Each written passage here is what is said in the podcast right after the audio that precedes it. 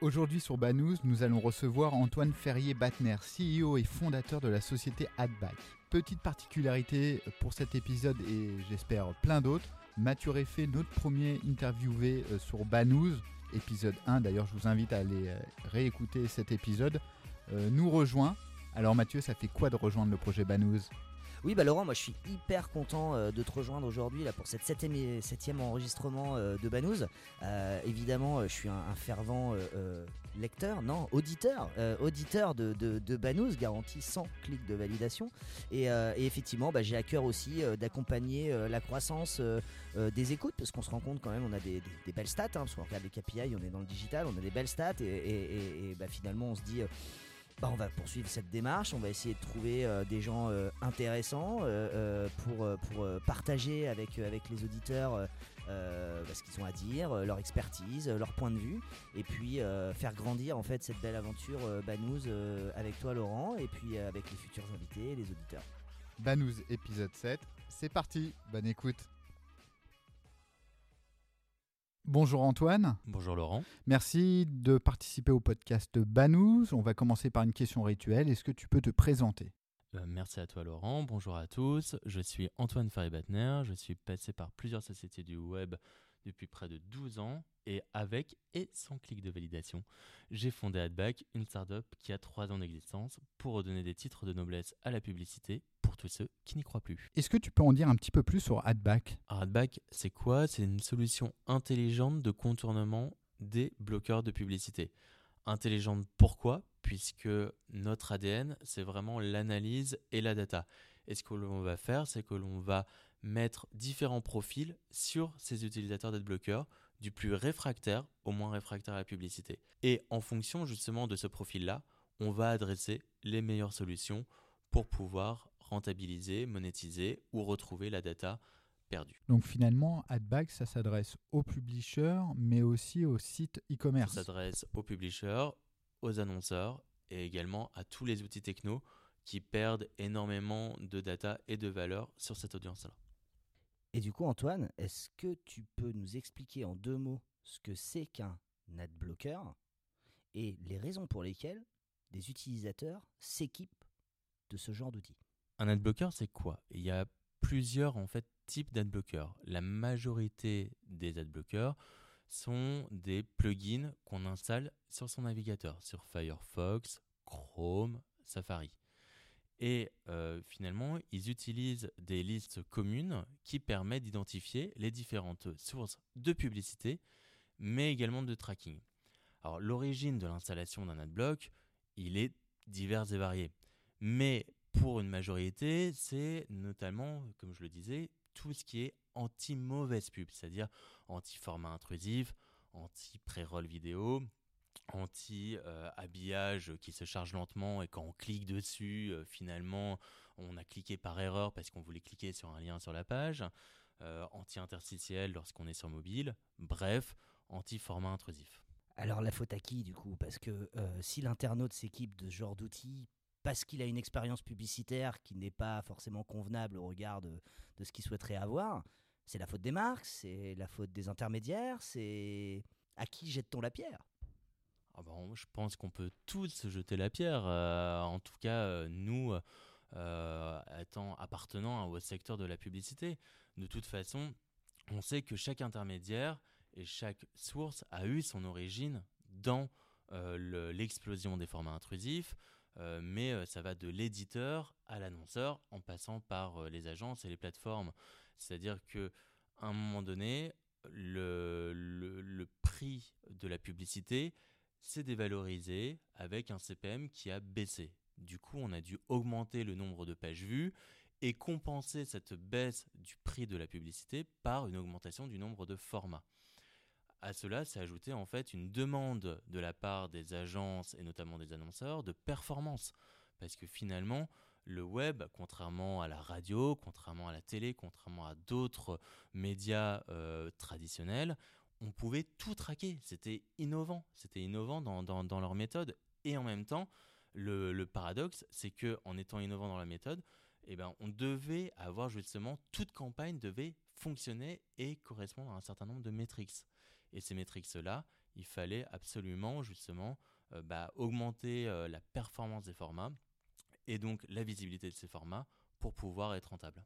Finalement, tu parlais de Matrix. Euh, est-ce qu'on a aujourd'hui une idée euh, du taux d'équipement euh, en termes de, de, bloqueurs de publicité en France ou en Europe pour se rendre compte un petit peu du, du, phénomène? Ah Oui, on a une idée très très précise puisque bon, déjà c'est notre métier, donc forcément on a une idée. forcément on a une idée. Après, on, donc on est sur, donc, sur tout ce qui est donc, format desktop sur ordinateur de bureau. On est sur un internaute sur trois, voire un internaute sur quatre euh, qui utilise un bloqueur de publicité. Et sur mobile, on est sur un internaute sur 10 en France et en Europe. En Asie, paradoxalement, il y a beaucoup moins d'adblockers sur desktop, sur ordinateur de bureau, mais il y en a beaucoup plus sur mobile. On a un internaute sur 3, voire un internaute sur 4 qui utilise un adblocker sur mobile en Asie.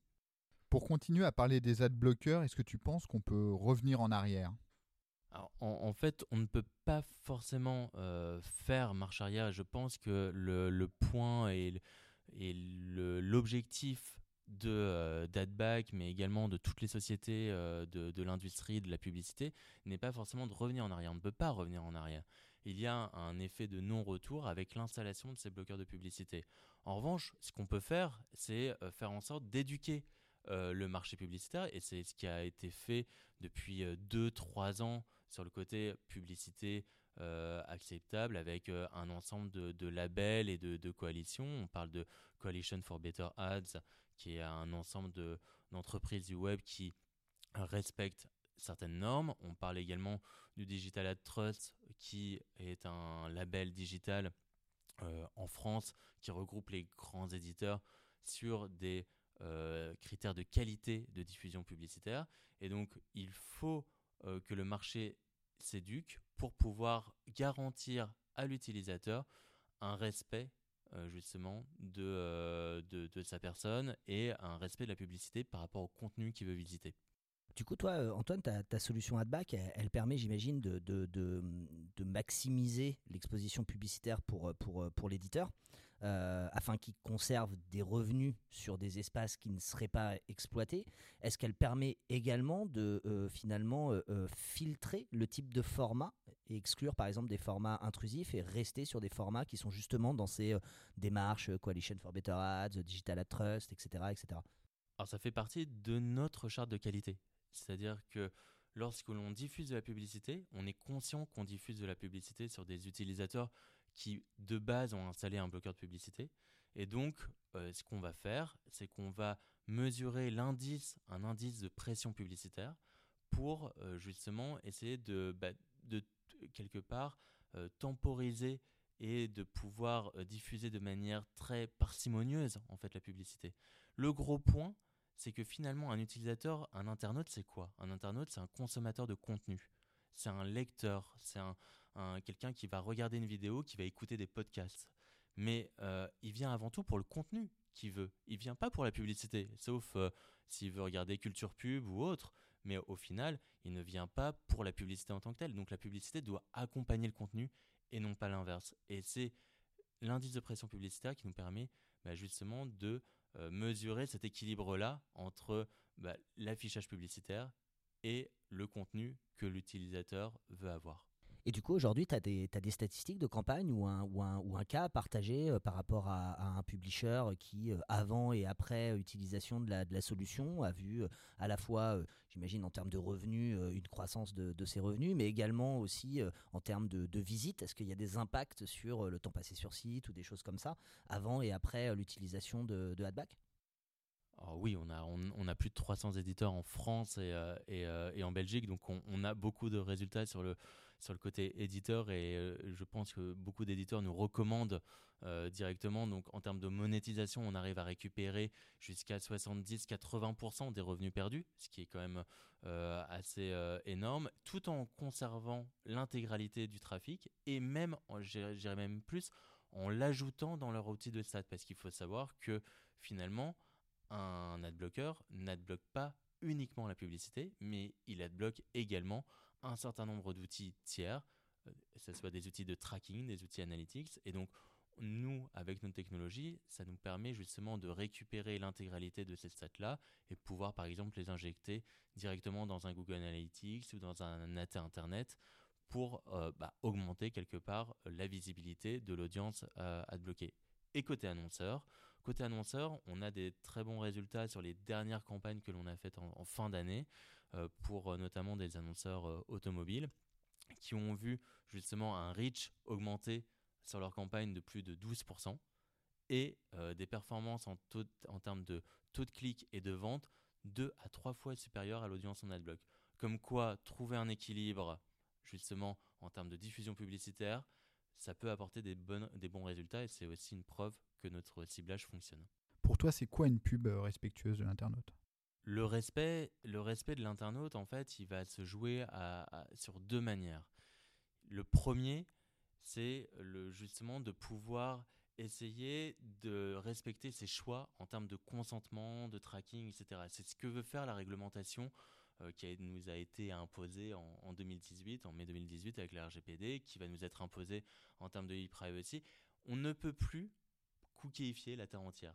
C'est important, je veux dire, euh, je pense que euh, les sociétés du web sont, enfin, en ont bien pris conscience, on ne peut plus faire n'importe quoi avec les datas des utilisateurs et il faut leur demander leur consentement. Alors après, on peut avoir des débats sur les demandes du consentement, mais en tout cas, dans l'approche, c'est déjà un premier terme de, respect. Et le deuxième terme, c'est de dire, bah, finalement, tu viens, comme je disais, voir un contenu, ce n'est pas pour voir de la publicité en premier lieu. Et donc, le premier, c'est de mettre en valeur le contenu et que la publicité accompagne le contenu et non pas l'inverse. Comment toi tu places le curseur en fait entre respect euh, de l'internaute et pression euh, commerciale euh, pour faire vivre une boîte tout simplement? Bah, c'est, de toute façon, c'est le débat des adblockers et c'est le débat du, du, du financement du, du, web et du contenu. C'est-à-dire que un, un moment donné, l'utilisateur vient visiter un contenu sans, sans le payer et donc ils doivent voir la publicité. C'est ce qu'on récupère avec AdBack. Mais à un moment donné, on ne peut pas tout avoir, on peut pas, euh, enfin on peut pas tout ménager, et donc il faut trouver un équilibre sur le long terme. L'équilibre sur le long terme, c'est de trouver justement euh, bah, cette pression publicitaire optimale, de façon à ce que l'utilisateur reste, revienne, visite le contenu, mais ne soit pas dégoûté par la publicité. Pour revenir à ce que tu disais tout à l'heure, est-ce que tu peux nous dire en quoi ta solution peut finalement redonner de la valeur à l'audience globale d'un site? Donc, comme j'ai expliqué tout à l'heure, euh, les adblocks bloquent la publicité, mais également un certain nombre d'outils tiers. Parmi ces outils tiers-là, l'ensemble des outils de tracking ne, ne déroge pas à la règle. Et euh, même si la totalité des adblockers ne bloquent pas la totalité des outils de mesure, il faut savoir qu'il y a au moins 50 à 60% des adblockers qui bloquent les outils analytics, donc euh, que ce soit des Google Analytics, Google Analytics AT Internet, euh, mais également l'ensemble des DMP du marché, euh, que ce soit justement toutes les DMP tiers, et, également l'ensemble des, des, tags, des TMS, donc de, des, systèmes de, justement de gestion des tags. Et donc, en, en bloquant en fait ces systèmes-là, justement, ça impacte naturellement la visibilité justement euh, des, des, utilisateurs. C'est ce que j'appelle des utilisateurs fantômes. Ça veut dire que je suis e-commerçant, euh, je n'arrive pas à attribuer certaines ventes à cause des adblockers. En moyenne, 15% des utilisateurs du e-commerçant ne sont pas, euh, ne remontent pas dans les outils d'attribution traditionnels. C'est-à-dire qu'en fait, euh, il faut que l'ensemble des plateformes d'affiliation, des retargeteurs, etc., travaillent avec toi finalement pour valoriser euh, les différents leviers. Ah, je n'osais pas le dire, Laurent, mais euh, oui, effectivement, tout à fait. Non, le, le, point essentiel, c'est surtout qu'ils en prennent conscience, en fait, qu'ils savent que parmi les biais de stats et d'attribution, et lorsqu'on fait des campagnes marketing à, à 0,5 points cela peut jouer sur des budgets qui peuvent être sur des millions d'euros à l'année. Je pense à des, grandes marques françaises. donc il faut qu'ils soient conscients que ces biais-là peuvent impacter de manière durable en fait leur attribution de budget et donc les performances euh, qu'ils peuvent euh, allouer aux différents canaux d'attribution. Ouais, finalement, euh, AdBack va leur permettre non seulement de pouvoir passer un message sur des espaces qui n'auraient pas pu être remplis, mais également de combler ce manque finalement d'analytics, qui est quand même un, point fort du digital, on l'a évoqué tout à l'heure, c'est-à-dire cette capacité de mesure, cette capacité de pouvoir comprendre ce qui se passe, comprendre son conso, finalement avec des solutions comme toi tu, proposes avec AdBack, tu leur permets d'être moins aveugle d'être moins aveugle et comme tu le dis la solution analytics elle est au, cœur de, toute solution digitale actuellement. Et par exemple, je prends euh, le, cas d'un organisme de crédit euh, avec lequel nous allons euh, faire un ensemble de POC à la rentrée. Leur outil analytics, de leur outil analytics dépend tout leur outil CRM de relance client, que ce soit par mail, par téléphone, etc. Et donc, en, justement, en comblant ce manque de 15%, bah, c'est autant de, de, de relance et de, et d'outils d'attribution euh, marketing qui peuvent permettre d'augmenter les ventes par la suite. Comment tu gères le consentement?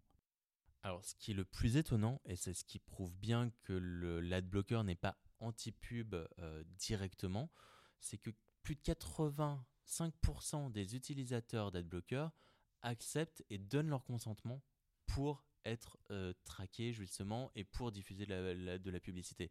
Ce qui, peut sembler complètement paradoxal, après, on peut remettre en cause, justement, comme je disais, tout ce qui est, euh, les, tout, tout, ce qui est message d'acceptation du consentement. Mais au global, ce que l'on, ce que l'on constate, c'est justement un taux d'acceptation de 85% des utilisateurs d'adblocker pour donner leur consentement. Sur le reste, nous ne diffusons pas de publicité du tout, puisqu'on considère que là, il y a une vraie volonté justement de euh, il, a un adblocker et au fait de consentement, à un moment donné, euh, bon, on va pas justement forcer l'utilisateur à voir de la pub pour voir de la pub. Par rapport à ce que tu me dis, le tsunami du RGPD n'a pas eu lieu finalement. Le, le, tsunami du RGPD, il a, il a eu lieu sur d'autres euh, sur d'autres technologies, sur, sur des technologies notamment de géolocalisation. On a pu voir des mises en demeure d'un certain nombre d'outils de, de, géolocalisation, de drive to store, etc., qui, euh, qui ont été mis en demeure pour, parce que justement ils ne respectaient pas euh, cette demande de consentement qui était obligatoire. Après, euh, dans, le, dans le monde de la publicité, dès lors qu'on on anonymise l'ensemble des datas, que finalement on ne peut pas retrouver l'identité exacte d'un utilisateur, je considère qu'on est, qu'on est hors RGPD et le tsunami RGPD, il n'a pas lieu que dans le secteur publicitaire, il a également lieu dans un certain nombre de, secteurs qui, euh, qui, ont justement attrait aux données personnelles, euh, des données sensibles, de, de santé, euh, militaire ou autre. Et finalement, le mieux, ça serait de revenir à un web payant, non? Cet Internet payant, c'est un peu le, rêve ultime d'un certain nombre de médias, puisqu'il y a des exemples actuellement qui, qui, fonctionnent. On peut parler de Mediapart, on peut parler du New York Times, on peut parler d'un certain nombre de médias. Seulement, ils répondent à un tout petit besoin, euh, non seulement des internautes, mais de la population. Et donc on ne peut pas les prendre comme généralité. Il y avait un sondage sur, euh, qui avait été fait euh, sur une des grandes chaînes télé qui était, qui était assez parlant. On demandait aux, téléspectateurs oui, est-ce que vous voulez qu'on enlève la publicité sur votre film du dimanche soir pour éviter que vous soyez coupé en plein milieu d'une scène d'action? Alors tout le monde disait ah bah oui oui oui je, je veux plus de publicité, je veux plus du tout de publicité. Et euh, on dit bon bah dans ces cas-là il va falloir payer hein, pour euh, votre film du dimanche soir. Ah, ouais bon bah finalement la publicité c'est pas si mal euh, etc. Et donc on est vraiment là-dedans, c'est-à-dire que la publicité elle permet d'accéder gratuitement à un contenu et il faut vraiment pas l'oublier. Si on passait à un internet tout payant, là pour moi on aurait une fracture numérique encore beaucoup beaucoup plus forte et on aurait un Internet qui soit accessible uniquement à une petite minorité et non pas à la majorité. Ce qui se profile avec e-privacy, c'est euh, deux accès, un payant sans publicité et un gratuit avec de la publicité et un contenu un petit peu dégradé. E-privacy, euh, les règles sont pas encore bien définies. Enfin, e-privacy sera a priori reporté à plusieurs années avec le changement de commission européenne.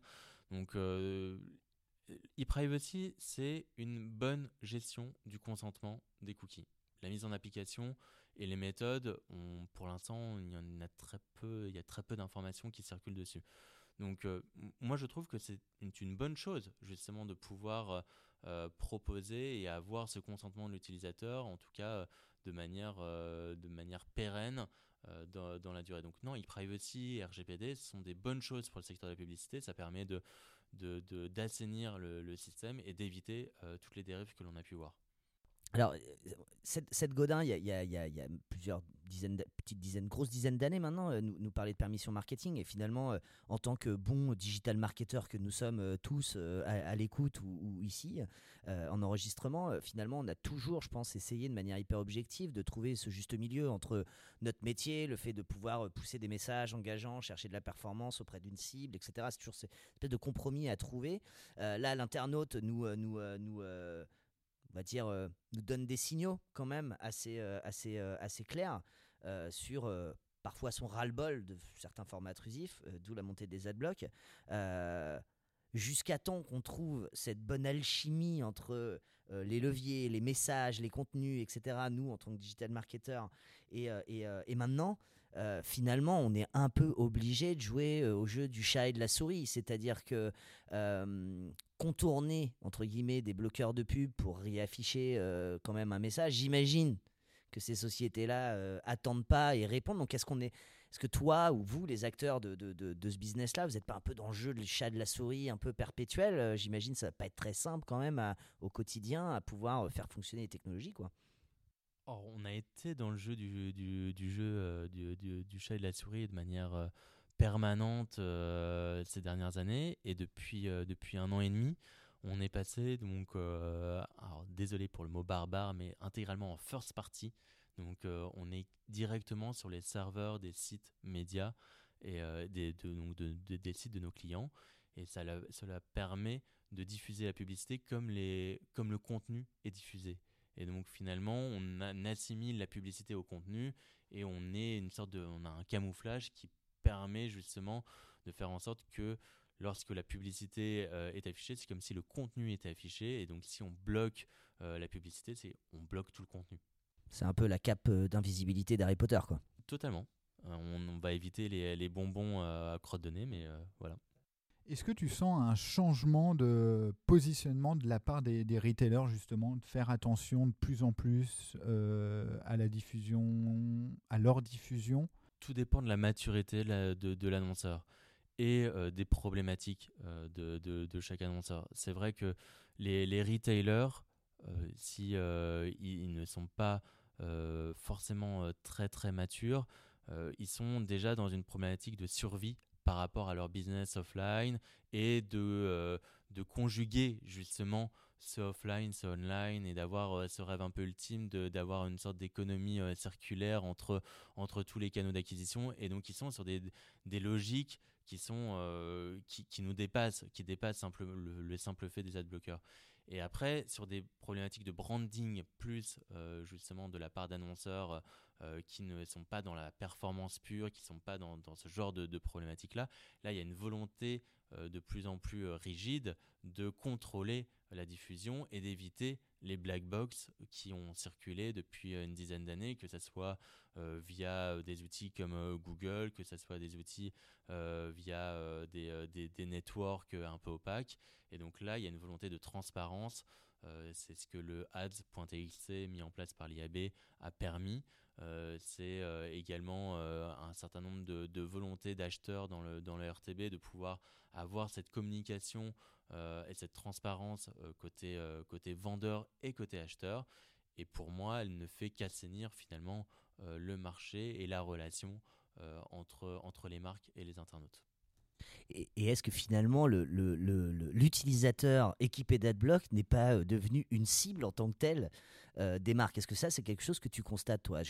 Des, marques ou des annonceurs qui diraient j'ai une cible particulière sur les utilisateurs équipés d'adblock. Est-ce que ça, tu le constates ou pas?